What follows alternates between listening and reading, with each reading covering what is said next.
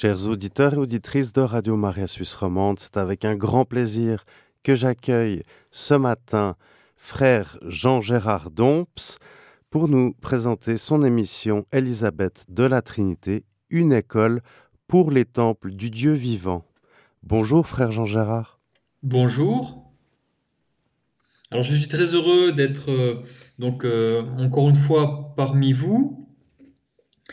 Et juste avant ben, de, eh de commencer l'émission, euh, je voudrais informer nos chers auditeurs que nous allons à Fribourg, dans notre couvent, donc évidemment au couvent des Carmes de Fribourg, ouvrir une école d'oraison euh, qui aura lieu tous les mercredis de 19h30 à 21h15 du 21 février au 27 mars pendant le, carême. Donc il y aura en tout six rencontres. Euh, voilà, c'est pour découvrir tout simplement l'oraison euh, carmélitaine. Qu'est-ce que l'oraison silencieuse? Euh, Donc il y aura à chaque fois donc voilà un temps d'enseignement et puis des temps ensuite de questions, un temps de questions hein, pour pour ceux qui souhaitent et enfin un temps de prière, un temps d'oraison pour mettre en pratique ce qui a été enseigné voilà, pendant, euh, pendant ce, topo. Euh, alors, pour euh, avoir tous les renseignements, je vous invite à aller sur notre site. Alors, c'est www.lecarmel, c'est très simple, hein, le Carmel, tout accroché, L-E-C-A-R-M-E-L.ch. Voilà, lecarmel.ch. Et quand vous êtes sur notre site, c'est très simple. À gauche, vous, avez une liste et vous cliquez sur Oraison. Hein, et là, ben, vous aurez tous les renseignements.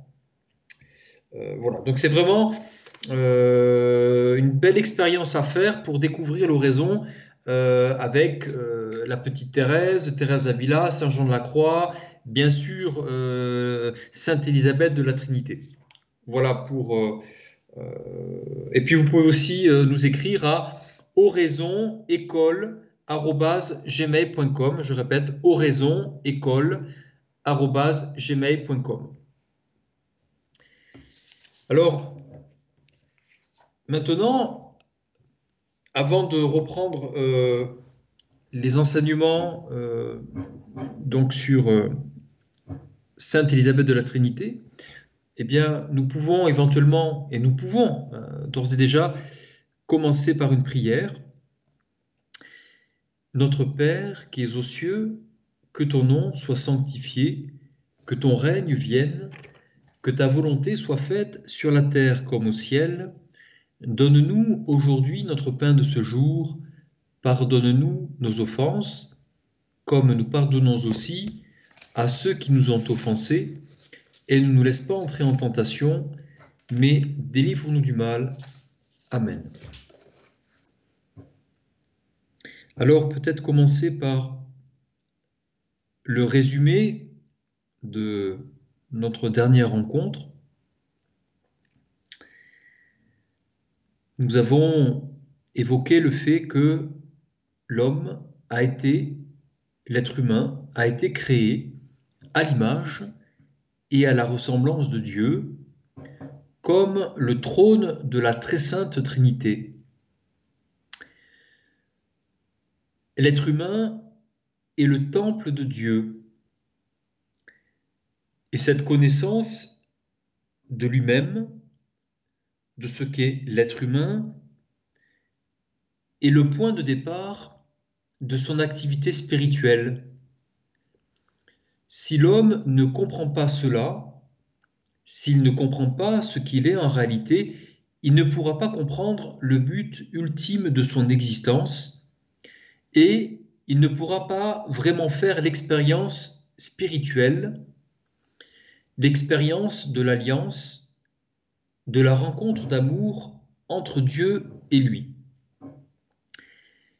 Il ne pourra pas entrer en lui-même. Mais si l'homme le comprend, il commence alors à chercher Dieu en lui-même, dans son âme.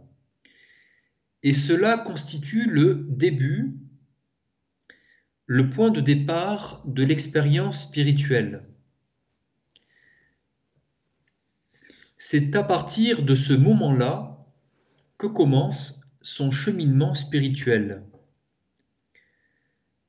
Petit à petit, il va découvrir, sentir, goûter, avoir la certitude intime de la présence intérieure de Dieu. Ensuite, l'homme va désirer se détacher petit à petit des frivolités de ce monde en ayant déjà goûté intérieurement Dieu en personne. Son besoin de silence, de solitude, va s'accroître de plus en plus. Puis, il va se transformer, se transformer, se transformer au fur et à mesure qu'il entre plus profondément dans son lieu intérieur, dans le centre de son âme. Si bien que l'âme va advenir, comme l'exprime Sainte Élisabeth, je cite, une âme de silence qui se tient comme une lyre sous la touche mystérieuse de l'Esprit Saint.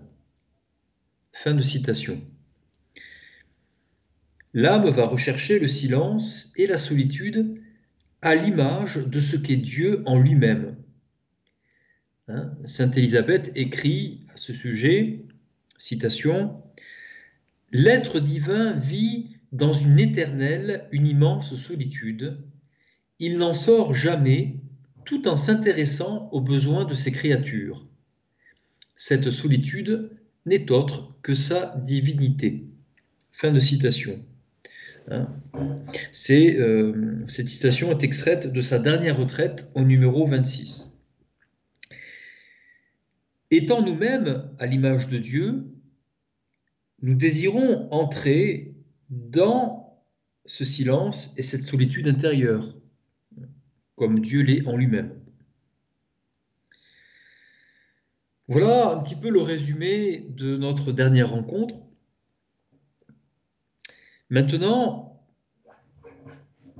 euh, je voudrais vous présenter, selon euh, la spiritualité de la bienheureuse, euh, la sainte, sainte Isabelle de la Trinité, les trois éléments essentiels de la vie spirituelle qui sont, premièrement, l'adoration, ensuite, la sainte force, et enfin, le fait de demeurer dans l'amour du Christ. Voilà, l'adoration, la sainte force et le fait de demeurer dans l'amour du Christ. Et je voudrais commencer par une citation, une autre citation d'Élisabeth qui dit ceci. Rappelez-vous qu'il demeure au centre le plus intime de votre âme, comme en un sanctuaire où sans cesse il veut être aimé jusqu'à l'adoration. Il se tient là pour vous combler de ses grâces, pour vous transformer en lui. Oh, quand vous sentez votre faiblesse, allez à lui. Il est le fort, celui qui donne la victoire par la sainteté de sa droite, comme chante le psalmiste. Il vous couvre de son ombre. Demeurez toute confiante en son amour. Voilà, c'est dans la lettre 261. Euh, donc ici, nous avons bien, eh bien ces trois euh, éléments, l'adoration, il veut être aimé jusqu'à l'adoration, la sainte force, hein, il est le fort, celui qui donne la victoire par la sainteté de sa droite, et enfin, le fait de demeurer en son amour, hein, quand elle dit demeurer toute confiante en son amour. Hein. Euh, voilà. Alors, dans ce magnifique passage de Sainte Élisabeth de la Trinité, hein, tiré d'une lettre qu'elle adressait à Madame Antoinette de Bobé, nous avons retenu hein, ces trois euh, principes, l'adoration, la force de Dieu et le fait de demeurer dans l'amour de Christ. Commençons par l'adoration. Tout d'abord, l'adoration de la très sainte Trinité, ainsi que le fait de demeurer en son amour. On va prendre ces deux éléments. Ces deux réalités sont en fait inséparables. L'adoration en nous-mêmes de Dieu n'est possible que dans la mesure où l'âme se détermine à demeurer dans l'amour de Dieu. Rappelons ce que nous avons affirmé la dernière fois. Notre vocation est la glorification de Dieu en esprit et en vérité. Saint, Saint, Saint le Seigneur. Ce sont les adorateurs que le Père recherche. Comme nous l'enseigne l'Écriture sainte, Dieu recherche des adorateurs en esprit et en vérité qui adorent Dieu Trinité. Pour l'illustrer, nous avions repris ce passage de Sainte Élisabeth dans Le ciel dans la foi. Une louange de gloire est un être toujours dans l'action de grâce. Chacun de ses actes, de ses mouvements, chacune de ses pensées, de ses aspirations, en même temps qu'il l'enracine plus profondément à l'amour, sont comme un écho du Sanctus éternel. Au ciel de la gloire, les bienheureux n'ont de repos ni de jour ni nuit, disant Saint, Saint, Saint le Seigneur Tout-Puissant. Et se prosternant, ils adorent celui qui vit dans les siècles. Dans le ciel de son âme, la louange de gloire commence déjà son office de l'éternité, dans le ciel de son âme, la louange de gloire commence déjà cet office. Nous sommes donc appelés à devenir dès à présent des adorateurs en esprit et en vérité, en demeurant dans l'amour du Christ, en demeurant en lui à chaque instant. Et si notre travail ou nos occupations euh, nécessaires hein, semble s'y opposer, repensons à ce que dit saint Augustin, le désir de la prière, c'est déjà la prière. Si nos occupations constituent notre devoir d'État, par conséquent voulu par Dieu, nous ne cessons heureusement pas d'être unis à lui à chaque instant, puisque c'est la volonté de Dieu et que c'est cela l'union divine, l'union de volonté entre Dieu et l'homme. Par contre, c'est autre chose lorsque nous nous occupons à des banalités qui nous distraient et où nous nous empêchons de goûter les arts de la vie éternelle parce que nous ne prions pas. Si malheureusement cela nous arrive, méditons ce passage de la Sainte Écriture. Goûtez et voyez comme le Seigneur est bon. Et lorsqu'une âme en fait l'expérience, nous disent les saints, elle n'a plus envie d'autre chose car elle peut comparer expérimentalement la différence entre ce qu'elle goûte de Dieu intérieurement et les joies vaines de ce monde. Et la différence est abyssale, indicible. Cela la rend apte pour commencer à entrer à ce moment-là dans une véritable adoration.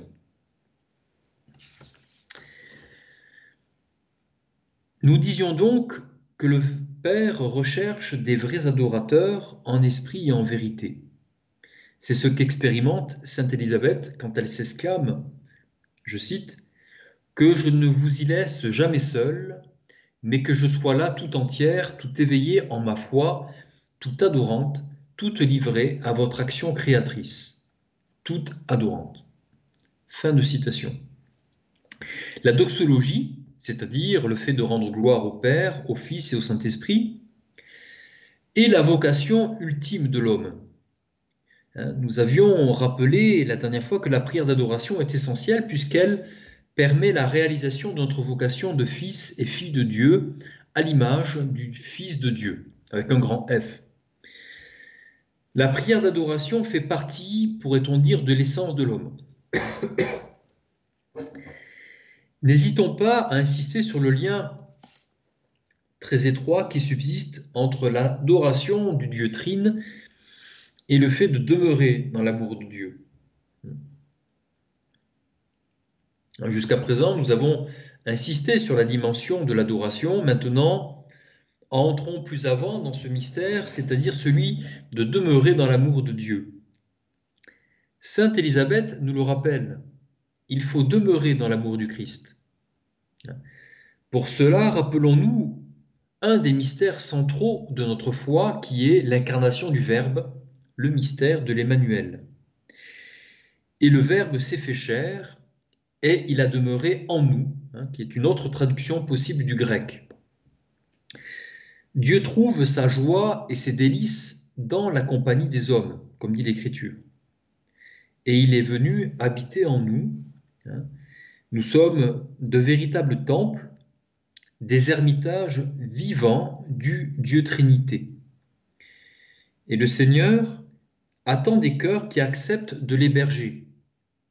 Il cherche des crèches vivantes, de pauvres étables pour venir en nous, et il vient escorté de toute la cour céleste avec les anges et les saints.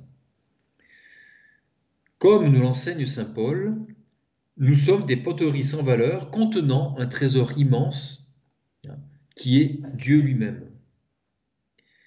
Dieu ne veut pas que nous le laissions seul. Il désire que nous lui tenions compagnie en nous-mêmes, dans notre temple intérieur. J'étais étranger et vous m'avez hébergé. Le Seigneur attend des cœurs qui acceptent de l'héberger, afin de venir trouver son repos en nous, c'est le repos dont nous parle Sainte Élisabeth de la Trinité. Hein, nous avions lu une citation à ce sujet la dernière fois.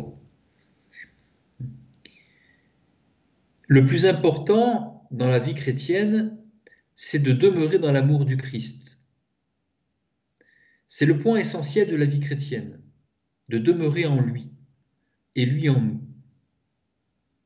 Sommes-nous présents l'un à l'autre dans chacune de nos journées, dans chacune de nos heures, à chaque minute, voire à chaque seconde.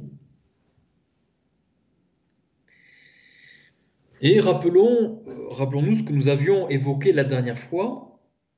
C'est à ce moment-là que nous transformons, nous transformons le temps mort en vie éternelle. Nous sacrons l'instant, on sacre l'instant. Nous sanctifions le temps à chaque fois que nous prions, c'est-à-dire que nous demeurons dans l'amour du Christ. Et là, je vous cite une. Donc, c'est une citation du père Mathael Maskin dans un très bel ouvrage qui s'appelle L'expérience de Dieu dans la vie de prière. Et il dit ceci donc, c'est un moine orthodoxe, mais qui a une très belle. Euh, qui dit une chose extrêmement essentielle et très belle, je, très belle, je cite, s'opère la parution devant Dieu et entrée effective dans l'espace des puissances spirituelles qui ne cessent de louer Dieu et de le servir. À chaque fois que nous demeurons dans l'amour du Christ, s'opère la parution devant Dieu et entrée effective dans l'espace des puissances spirituelles qui ne cessent de louer Dieu et de le servir. La prière, c'est une entrée dans cet espace des puissances spirituelles qui louent Dieu. C'est une immersion dans euh, le monde céleste. Voilà, la prière, c'est une véritable immersion dans le monde céleste du royaume, une entrée dans le sanctuaire intérieur de notre âme.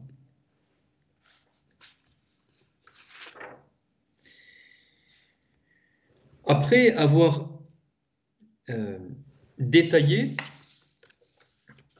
les dimensions d'adoration ainsi que le fait de demeurer dans l'amour du Christ, intéressons-nous à la force de Dieu.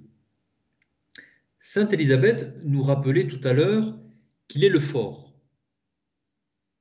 en Corinthiens, Saint Paul nous rappelle ceci, je cite, Revêtez le Christ et ne faites pas la volonté de la chair. Voilà ce que nous dit Saint Paul. Et c'est en réalité une seule et même chose. Car lorsque je demeure dans l'amour du Christ, en sa présence, je revais dans le même instant le Christ. Et par conséquent, je ne réalise plus la volonté de la chair, étant revêtu du Christ. C'est une seule et même opération, demeurer et revêtir le Christ. Et il, me semble que c'est cela, revêtir le Dieu fort, dont parle Sainte Élisabeth. Et nous pouvons observer que dans sa lettre, Élisabeth ne sépare pas ces trois dimensions, l'adoration de Dieu, le fait de demeurer dans l'amour de Dieu, et enfin la force de Dieu, car c'est tout un. Relisons encore une fois sa lettre. Transformer en lui. Il veut être aimé jusqu'à l'adoration. Il se tient là pour vous combler de ses grâces, pour vous transformer en lui. Oh, quand vous sentez votre faiblesse, allez à lui, il est le fort, celui qui donne la victoire par la sainteté de sa droite, comme chante le psalmiste. Il vous couvre de son ombre. Demeurez toute confiante en son amour. Fin de citation. Alors, si nous pouvions y mettre un certain ordre, nous dirions tout d'abord demeurer dans son amour pour ensuite adorer, ce qui enfin nous revêt de la sainte force de Dieu. C'est ici au passage que nous comprenons que morale et vie spirituelle sont inséparables. La vie morale n'est pas un objet séparé de l'expérience du mystère de Dieu. C'est dans la mesure où nous entrons en relation avec Dieu, avec le Christ, que nous laissons le Christ venir vivre en nous. Ce n'est plus moi qui vis, mais c'est le Christ qui vit en moi. Que nos actes deviennent véritablement bons, Il me semble que c'est une profonde erreur d'affirmer que nous désirons être bons pour Dieu. Il faudrait plutôt dire que nous sommes bons en Dieu, et même dire que Dieu est bon en nous. Hein, sans moi, vous ne pouvez rien faire, dit notre Seigneur Jésus-Christ. Il s'agit bien d'une union hein, de, volonté où le Christ euh, vit pleinement en nous. La force de Dieu, c'est l'activité de Dieu dans une âme qui demeure dans l'amour du Christ. C'est bien cela que nous disons dans la prière du Bénédictus. Il a fait surgir la force qui nous sauve dans la maison de David, son serviteur. Autrement dit, la sainte force de Dieu surgit dans celui qui demeure dans sa propre maison intérieure c'est-à-dire dans celui qui demeure dans l'amour de Dieu. Et je vous propose une petite pause musicale et nous retrouvons juste après si vous voulez bien.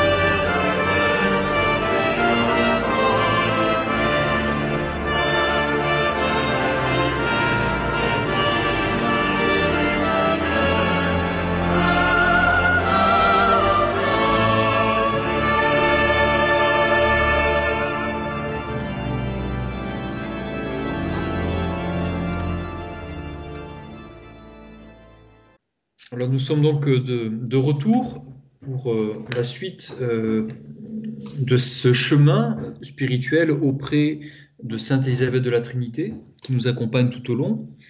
Mais juste avant de reprendre euh, cet enseignement d'Élisabeth, je voudrais vous rappeler donc qu'une école d'oraison va s'ouvrir dans notre couvent, au couvent des Carmes, donc à Fribourg, du 21 février au 27 mars, durant le temps de carême.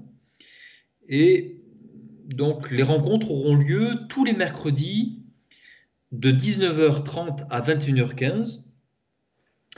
Et euh, il y aura en tout euh, donc euh, six rencontres hein, où, où, nous invitons les personnes à découvrir ce qu'est la prière d'oraison silencieuse euh, à l'école de Saint-Jean-de-la-Croix, Thérèse Avila, Sainte Élisabeth de la Trinité, Sainte Thérèse de l'Enfant Jésus. Euh, donc euh, il y a un enseignement qui est donné, ensuite un temps de questions et puis un temps de prière à la fin. Alors, si vous êtes intéressé par cette école d'oraison, je vous invite à aller sur notre site donc c'est www.lecarmel.ch.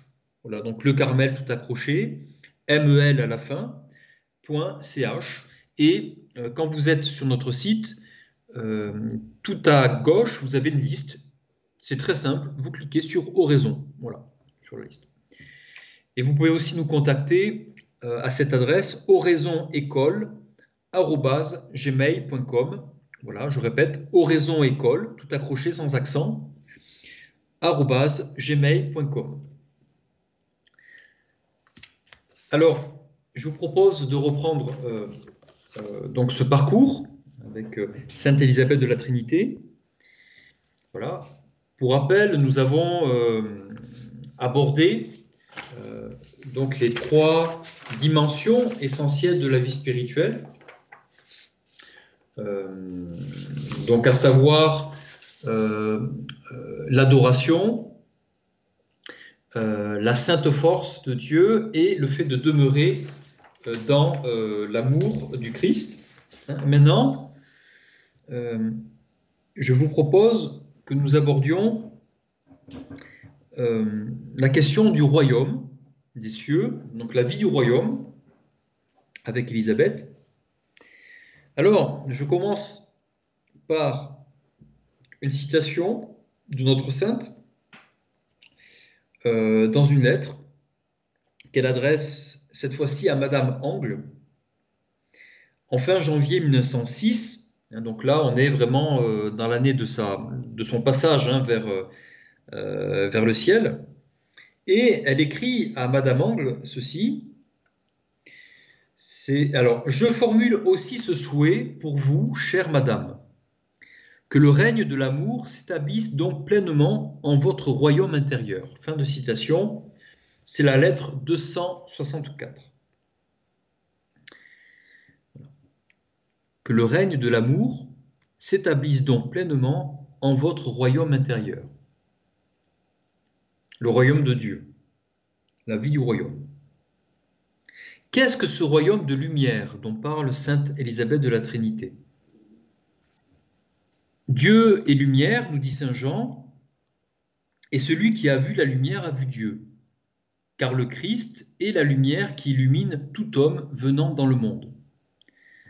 Cette lumière intérieure nous transfigure, nous fait goûter les prémices du royaume.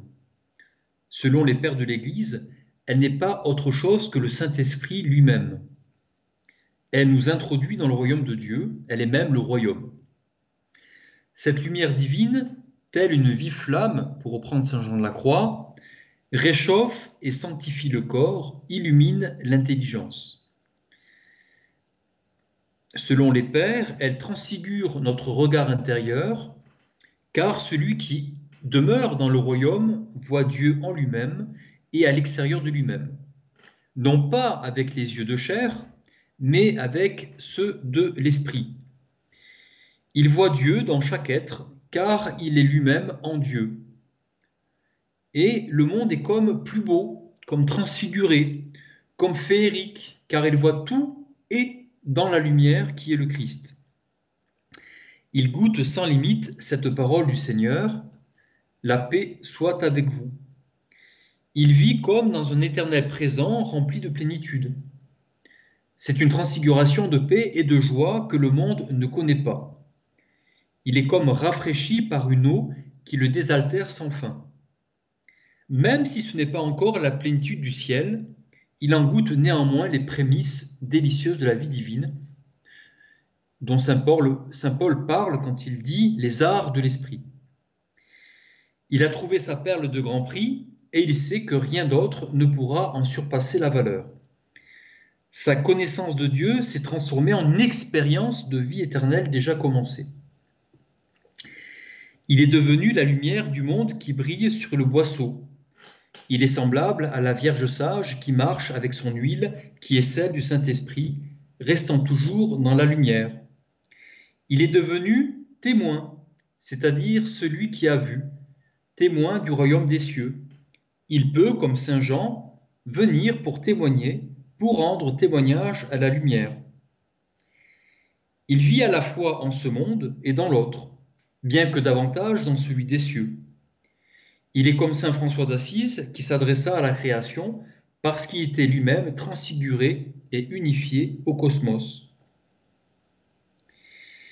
Cette lumière intérieure, le chrétien euh, peut euh, parfois la sentir, la percevoir par instant, si Dieu lui accorde cette grâce. Le pape Grégoire le Grand, Saint Grégoire le Grand, comme d'autres saints euh, l'ont vécu, disent, hein, je prends, reprends une citation du pape Saint Grégoire le Grand, citation, Il y a dans la vie contemplative une grande tension de l'âme lorsqu'elle m'élève vers les hauteurs célestes et atteint parfois de façon furtive et ténue quelque chose de la lumière sans limite. Mais aussitôt, elle revient à elle-même repoussée, quitte cette lumière et revient en soupirant vers les ténèbres de son aveuglement. Fin de citation. C'est dans euh, les homélies de Saint euh, Grégoire le Grand, homélie sur Ézéchiel. Alors, Sainte Élisabeth de la Trinité a vécu évidemment cette expérience que tout chrétien évidemment est appelé à vivre, hein. euh, cette expérience du royaume dans ce temple intérieur. Euh, et pour reprendre encore une fois Saint Grégoire le Grand, hein, cette lumière sans limite qui l'élève vers les hauteurs célestes, c'est-à-dire vers le royaume des cieux. Hein. Euh, il vivait déjà dans le royaume en contemplant sa splendeur lumineuse, la splendeur euh, de la lumière de Dieu, hein, et ineffable. Le royaume est donc un royaume de lumière. Hein. Et pour reprendre Matthieu, Saint Matthieu, alors les justes resplendiront comme le soleil dans le royaume de leur Père. Entendre qui a des oreilles. Fin de citation. Ce resplendissement, les saints le vivent en ce monde et dans l'autre. Et cette réalité de l'être transformé, saint Thomas d'Aquin l'avait perçue en contemplant la vérité. Hein. Il suffit d'appréhender sa prodigieuse, euh, pourrait-on dire, métaphysique de l'être, ou pour le dire plus simplement, euh, cette expérience dans la prière de ce qu'est l'être profondément en lui-même. Cet être en croissance vers la contemplation de la lumière divine. Combien d'heures saint Thomas a-t-il passé devant le tabernacle hein? Déjà entré dans le royaume céleste en esprit, Hein, pour pouvoir ensuite en dire quelque chose dans ses écrits. Car nul ne peut rendre témoignage de la vérité s'il ne l'a pas rencontré. Hein, la lumière de Dieu est Dieu lui-même. Hein, celui qui voit la lumière voit Dieu, car Dieu est lumière. Mais pas avec les yeux de chair, évidemment, mais avec, euh, euh, avec l'esprit, avec le cœur.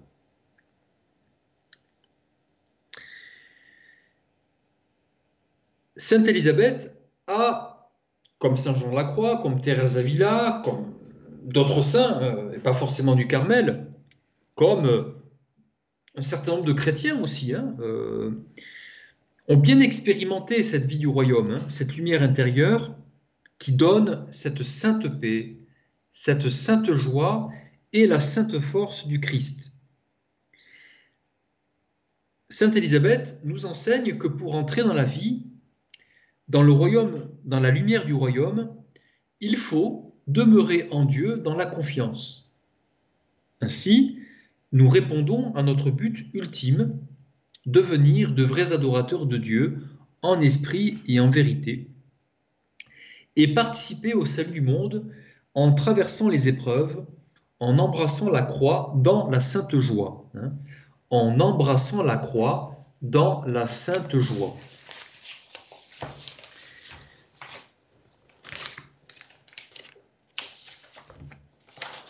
C'est euh, d'ailleurs euh, pour la prochaine fois